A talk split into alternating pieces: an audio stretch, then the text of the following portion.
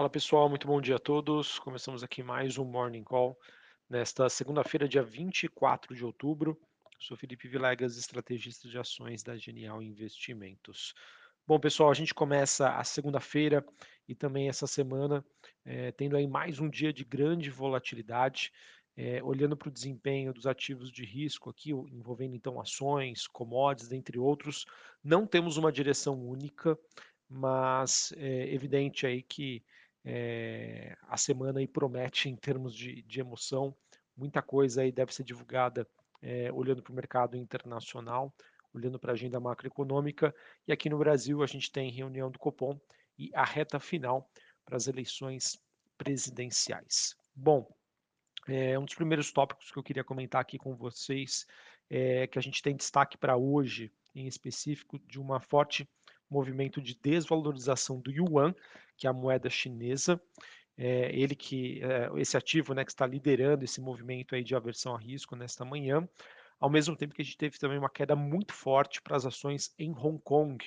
É, lembrando que quando a gente olha para as ações em Hong Kong, a gente tem um, digamos assim, a maioria desses ativos ligados às empresas é, de tecnologia.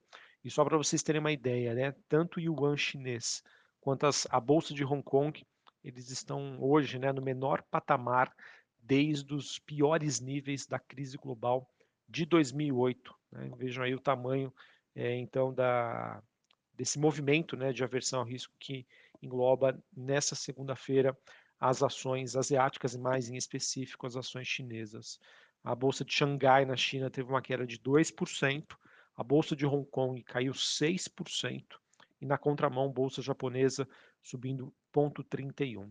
Olhando para esses ativos na China, pessoal, eles acabam reagindo aos eventos do final de semana, em que a gente teve o encerramento do Congresso lá chinês, e que acabou elegendo aí novas lideranças na China, ao mesmo tempo que é, teve a recondução do Xi Jinping. Uh, e obviamente que o mercado reagiu é, ao fato né, disso ter acontecido diante das dificuldades que a China vem passando aí nos últimos meses por conta dessas políticas né, de, de caso zero de Covid-19 e que está gerando um forte impacto na economia chinesa. A gente também teve a divulgação dos números relacionados à economia chinesa, que foram adiados, é, eles que eram para ser divulgados na semana passada e foram divulgados recentemente, é, e eles mostraram aí, digamos assim, um cenário misto. Por um lado, a gente teve o PIB, é, do terceiro TRI que ficou bem acima das expectativas, bem como os dados de produção industrial. Por outro lado, vendas no varejo vieram abaixo do que o mercado estimava. Então, o PIB do terceiro trimestre é, na China cresceu 3,9% na comparação ano contra ano. Produção industrial cresceu 6,3%, acima das expectativas. Vendas no varejo tiveram uma alta de 2,5%, abaixo do que o mercado esperava quando a gente olha para os dados da balança comercial chinesa, as exportações avançaram 5,7 no mês de setembro, acima do, do, da expectativa, e as importações é, subiram 0,3, um número abaixo do que o mercado esperava. Tá? Então, a gente teve dados positivos, outros negativos, e o mercado então reagindo à recondução do Xi Jinping e expectativa de que essa política de caso de Covid-19 na China né, caso zero permaneça. Isso por si só está gerando uma pressão no yuan, nas ações de tecnologia chinesas, bem como outros ativos por lá. Falando ainda sobre é, o campo macroeconômico, a gente teve nesta manhã também a divulgação dos PMIs na zona do euro e do Reino Unido. O PMI, lembrando é, para vocês aqui, que é um indicador de atividade econômica, e eles vieram bem abaixo das expectativas do mercado, confirmando então que a zona do euro aí já possa estar diante de um cenário de recessão. Os dados que foram divulgados agora pela manhã mostraram então é, o PMI da, da zona do euro numa região contracionista, o PMI composto caiu para 47,1, quando os economistas esperavam aí uma queda para 47,6. Lembrando, tá? Sempre que esse indicador, o PMI, que é um indicador de atividade, vem acima dos 50 pontos, indica uma expansão da atividade. Quando ele vem abaixo dos 50 pontos, uma contração da atividade. E o quão mais longe né, dos 50 pontos, para cima ou para baixo, indica a intensidade desse movimento. Tá? Então, mostrando aí que realmente é, o mundo, né, a zona do euro, a China, o mundo está caminhando para um cenário de baixo crescimento. Na minha opinião, pessoal, eu acho que ainda o mercado, né, as ações globais ainda não precificam é, este cenário, tá? Esse ambiente que eu acredito que seja mais desafiador. E a grande dúvida que fica, então, para os investidores, para o mercado, será sobre a duração desse movimento, a magnitude a sua velocidade de desaceleração numa eventual recessão global, em que o mercado vai ficar, digamos assim, pulando entre os temas inflação, recessão, estagflação, entre outros. Mesmo assim, pessoal, com esses dados mais negativos envolvendo a, zona do euro, a gente tem hoje um dia mais positivo para as ações por lá. Londres subindo ponto 30, Bolsa de Paris na França aumento de 1,7 1,4%, Bolsa de Frankfurt na Alemanha alta de 1,3. Já quando a gente olha para os futuros norte-americanos, a gente tem o S&P subindo 0,22, Dow Jones subindo 0,29 e a Nasdaq caindo 0,04%. VIX nessa manhã, pessoal, subindo 2,36, ele que permanece na faixa acima dos 30 pontos. O dólar index DXY tem mais um dia de valorização, alta de 0,34 a 112 pontos. Taxa de juros de 10 anos nos Estados Unidos caindo 0,83 a 4,17. Bitcoin subindo 1,15 a 19.389 dólares. E quando a gente olha para o movimento das commodities, a gente tem um dia um pouco mais negativo, mas eu quero falar das commodities mais à frente. Antes disso, queria falar um pouquinho sobre Estados Unidos, pessoal, em que segue nessa semana a temporada de balanços por lá, onde nós teremos a divulgação aí de grandes empresas né, norte-americanas, como a Apple, a Alphabet, a Amazon, a Microsoft, entre outras, ah, e inclusive a Meta também. E só para vocês terem uma ideia, dentre eh, essas maiores empresas de tecnologia, né, olhando para as receitas, há uma expectativa de que aconteça uma contração, a contração, né, ou seja, uma queda nas receitas mais acentuadas eh, nos últimos três anos. E para a gente falar um pouquinho sobre a temporada de balanços nos Estados Unidos, eu vejo que a semana passada foi uma semana mista, em que a gente teve, por exemplo, as ações dos grandes bancos subindo mais de 4% após a divulgação dos seus resultados, mostrando aí que o, que o setor bancário, mesmo diante desse cenário de recessão, está apresentando uma resiliência.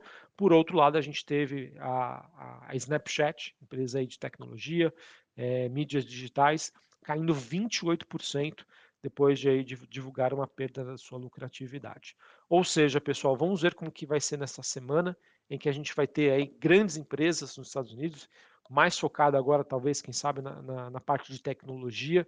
E se a gente tiver uma tendência do que aconteceu, por exemplo, com o Snapchat na semana passada, pode ser que a gente tenha de novo aí uma semana bastante desafiadora. É, olhando para a agenda macroeconômica, queria destacar aqui com vocês é, na terça-feira, amanhã, a gente vai ter dos Estados Unidos índices de confiança do consumidor. Na Alemanha, a gente vai ter o índice IFO, que é um índice de, de atividade, de confiança do empresário alemão. Na quarta-feira, nos Estados Unidos, estoques no atacado é, e também balança comercial. Quinta-feira, a gente vai ter a divulgação do PIB, pedidos de bens duráveis e, pedidos iniciais de seguro-desemprego nos Estados Unidos. Na zona do euro, a gente vai ter a decisão de política monetária por parte do Banco Central Europeu.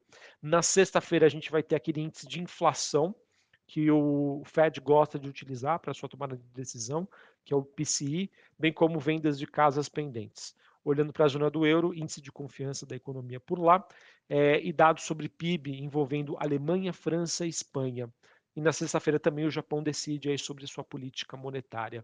Falando sobre decisões de política monetária, também não podemos deixar de lado o fato de que aqui no Brasil começa amanhã e termina na quarta-feira o Copom, Comitê de Política Monetária aí sobre decisão de taxa de juros, expectativa hoje do mercado de uma manutenção da Selic em 13,75. Acredito, pessoal, eu que o Banco Central brasileiro vai aguardar o resultado das eleições e após esses resultados, ou seja, somente na reunião de dezembro, da primeira semana de dezembro, que a gente vai ter ou uma manutenção ou uma elevação da taxa de juros, uh, obviamente a depender das condições macro que serão, é, que nós teremos até lá, bem como aí a definição de quem vai ser o presidente eleito, já que nós estamos então na reta final aí das eleições, em que na minha opinião, pessoal, a disputa segue bastante acirrada é, e que realmente a, a, definição das eleições vai ser no voto a voto aí. Uh, enfim, uma eleição aí bastante emocionante. Então vamos aguardar, acredito que os mercados aqui no Brasil devam repercutir essa volatilidade. Ah, acabei não comentando, pessoal, ainda sobre o cenário externo, mas falar um pouquinho sobre as commodities, que hoje a gente tem um dia mais negativo. Petróleo caindo 1%, o contrato negociado em Nova York, o WTI. É, cobre caindo 0,74%, níquel caindo 0,5%. E o minério de ferro na China também teve um dia negativo. Obviamente que isso acaba sendo é, uma reação uh, depois do, do, dos mercados asiáticos, que, na minha opinião, pessoal, podem impactar sim empresas aqui no Brasil, como a Vale, bem como outras siderúrgicas ou empresas ligadas a, a metais é, industriais. Então, vamos acompanhar. Eu vejo esse movimento como algo negativo para a Bolsa é, brasileira. Além disso, falando na agenda aqui no Brasil, a gente vai ter hoje, após o fechamento do mercado, a Petrobras divulgando os seus dados é, pré-operacionais. A gente vai ter também hoje a divulgação da pesquisa Focus, às 8h30, por volta desse horário. 9h30, dados sobre investimento estrangeiro, saldo em conta corrente. 3 horas da tarde, balança comercial semanal.